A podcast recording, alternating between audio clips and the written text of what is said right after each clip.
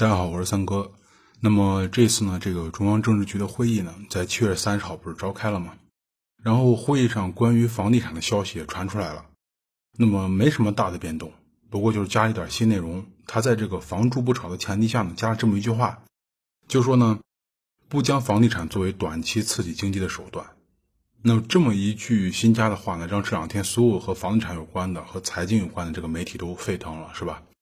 基本上，大家沸腾后写出标题，一般都是包含这样的短句或者词语，呃，比如说什么这次真的风向变了，下半年楼市要凉了，什么定了，这次真这次来真的，等等等等，就是这样的标题。呃，其实起这样的标题能理解是吧？你这标题要是没有点比较来劲的字眼没有人看。现在人还是因为已经信息太多了，必须有点刺激的东西，他才愿意看这个新闻。那么，《人民日报》在微博上，他的这个原话怎么？他说呢，人民微评啊，说炒房此路行不通。他说，无论重申房住不炒，还是首提不将房地产作为短期刺激经济的手段，在国内经济下行压力加大的背景中呢，呃，有显可贵。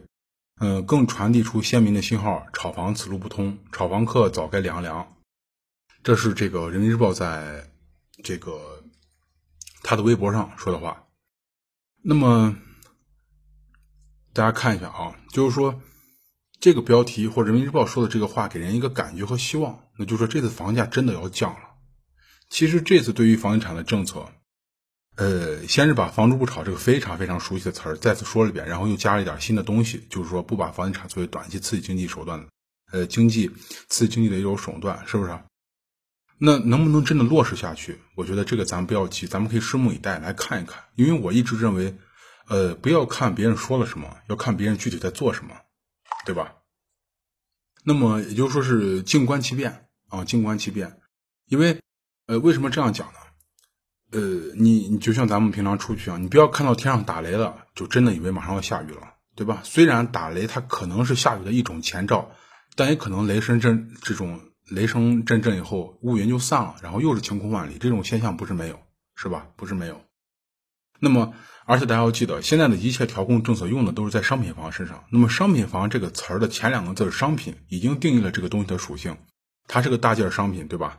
那一种商品的涨幅或者说它的上涨或下跌，它不可能永远指望行政手段来干预的。短期内可以，长期的话，这个事儿实在无法想象，实在无法想象。那有人会说，那么这次政策不一样啊？那也许也许不一样，但是咱也要来看看，就是咱们到底在。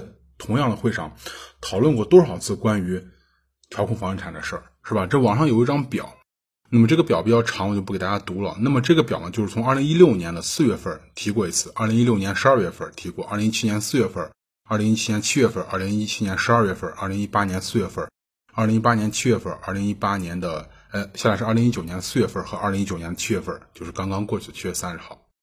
那么也就是说，从二零一一六年的四月到二零一九年的七月，三年时间里，一共九次涉及到房地产调控政策方向的一个调控，就是在这个会议上。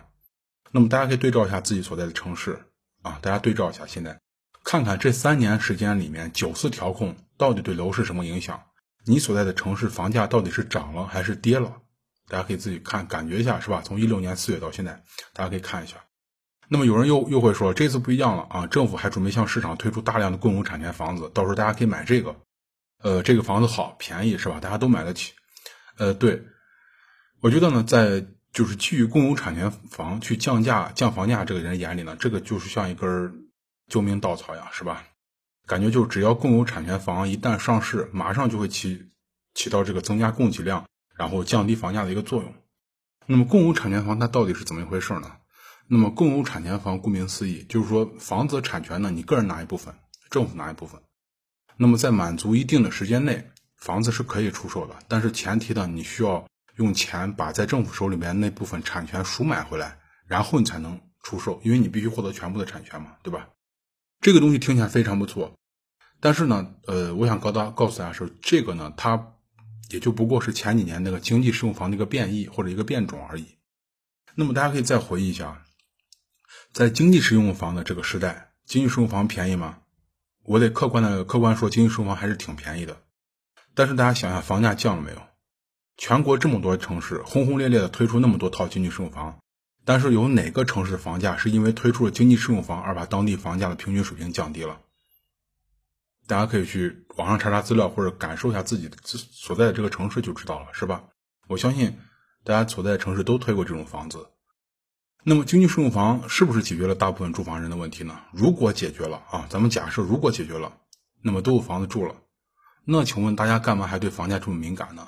按照我们刚需的说法，是我买了房子只是用来住的啊，只要有房子住，我不关心房价的新闻，你涨和跌跟我没关系，对吧？但是目前来看不是这样。如果是这样的话，那么房产新闻根本没有什么人去关注这些东西，是吧？也就是说，直到现在，经济适用房已经退出历史舞台了。那么哪个城市的房价因为经济适用房的上市，呃，去停止或者说减缓上涨了？据我所知，没有。啊，据我所知，没有。那么我就想说的是，经济适用房办不到的事儿，你指望共有产权房能办到吗？而且更有意思的就是，在经济适用房时代，你经常可以在这种经适房的小区里面，你看到各种豪车。是吧？这个不是个别现象，太多太多城市的新闻以前都报道过这种，大家可以去搜一下。互联网是有记忆的，大家可以去搜一下。那么以前我看到这种新闻，我总是会想，哎呀，这还是有钱人会过日子，是吧？精打细算，呃，豪车都买了，还要住这种经适房小区，对吧？当然这个是个玩笑。那么就说共有产权房会重蹈覆辙吗？这个我现在不敢说，但是我知道的是呢，就是说现在在已经。呃，已经在有的城市呢，有那么一群人开始做这个生意了。就是只要你交钱，当然这个费用不低啊，那么你就可以提前选小区、选房子，不用走正规的程序。那这种现象，大家说正常不正常呢？其实非常正常。但凡有公共福利的地方，权利寻租就没有办法避免。大家记住，但凡有公共福利的地方，权利寻租就没有避免，没法避免。尤其这种跟房子有关的这种大件东西。那么咱们说回这次会议，这个会议是七月三十号，是吧？那么，咱们来看看和房子息息相关的这个土地市场在最近的七月份有什么表现。我随便在网上今天找了两个两条消息比较近的。第一个是七月二十五号，那么这个成都呢，它的新的两宗这个地去拍卖，一共呢拿下了十八亿，那么分别呢，溢价是百分之三十八点七一和溢价百分之五十七点八九被拿下来了。那么现在就是七月二十九号，也就在开会的前一天，杭州双线新政后首次的土地拍卖，六块地。一共卖了一百二十五个亿，那么杭州这个亿不同于成都，这六块地的溢价分别是多少呢？这六块地的溢价分别为九点三二、二十八点零七、十八点七、二十四点零七、二十六点六八和二十二点九六，这是六块地的溢价。那么要知道，杭州这次的土地拍卖呢，在拍卖的时候，它就明确了未来新房的一个毛坯房的一个呃销售均价和一个毛坯房的最高价，还有一个最就是最高精装的一个标准。这些都给你限制死了，因为这个杭州它是有个新政嘛，就是拍卖的时候要就要给你限制死，他是为了把这个土地市场热度压下来。也就是说，新房的实际销售价格是被锁死的，在土地拍卖当天就被锁死了。一那么就是说，开发商他在拿地的时候，你就得考虑好自己以后的这个成本和未来的利润问题。那么稍微出一点情况，这个很可能就是个赔本的买卖啊，就这个赔本的买卖。那么大家知道，就在这么多的限制条件下。六块地的拍卖，最少的经过了二十五轮报价，最多的经过了一百五十六轮报价，最后才成交。那就是竞争还是非常激烈的，是吧？那我想问一下，就是这些争先恐恐后的开发商去买这些地的话，难道这些开发商都是笨蛋，或者说就是蠢到这个程度，他不知道以后房地产市场的发展方向吗？或者说这些开发商在拿自己的真金白银在打赌，在打水漂？我想这恐怕都不是，因为有一点我。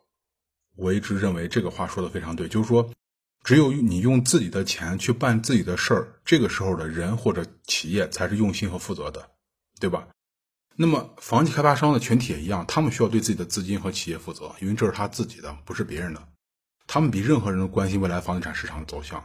那么他们用来分析房地产市场的这个数据和政策的团队呢，也比媒体要专业和精准的多。他们专门花钱会养着这些人。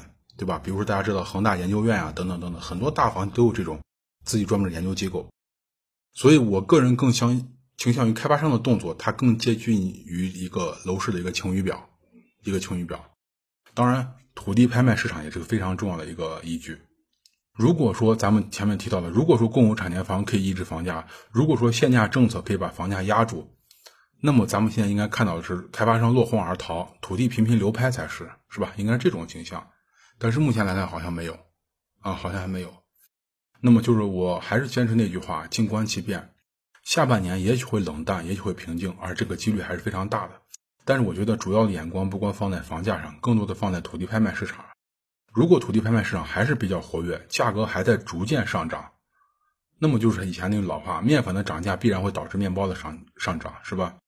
热度只是在积攒，也就是说，这种烫手的新面包还没有出炉，摆上柜台而已，你没有感受到。那么未来的半年或许很平静，但是不管就是以后面对什么样的这种楼市新政，我觉得理性的分析和看待才是最正确的做法。就是永远不要抱一些不切实际的幻想，比如说，呃，有了房子就幻想自己的房价暴涨，马上出手一套财富就翻番。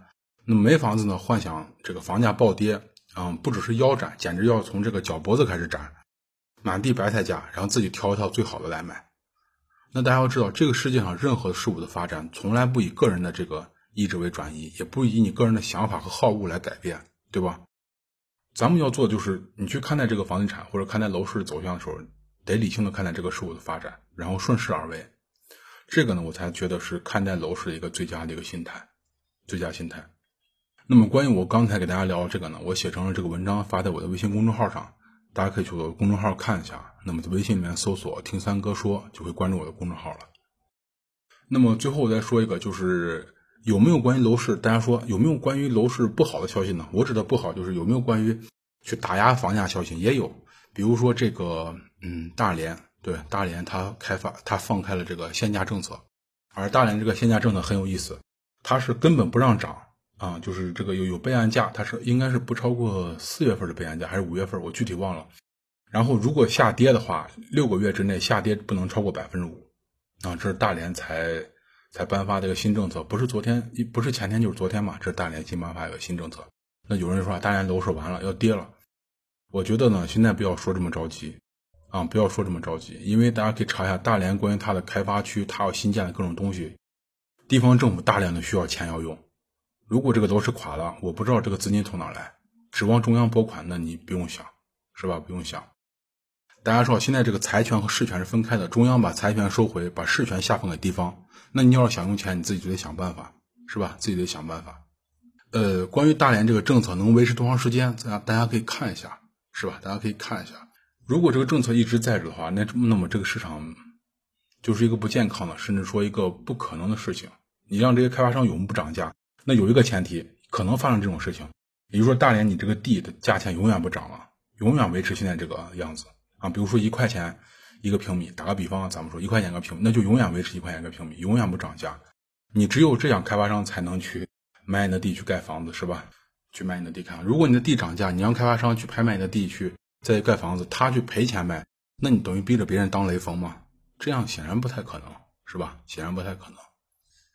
呃，那好，那今天呢，就给大家聊一下关于这次会议上讲的关于楼市的一些情况和我个人的一些猜想。呃，那今天呢，先和大家聊到这儿，咱们下期再见，谢谢大家。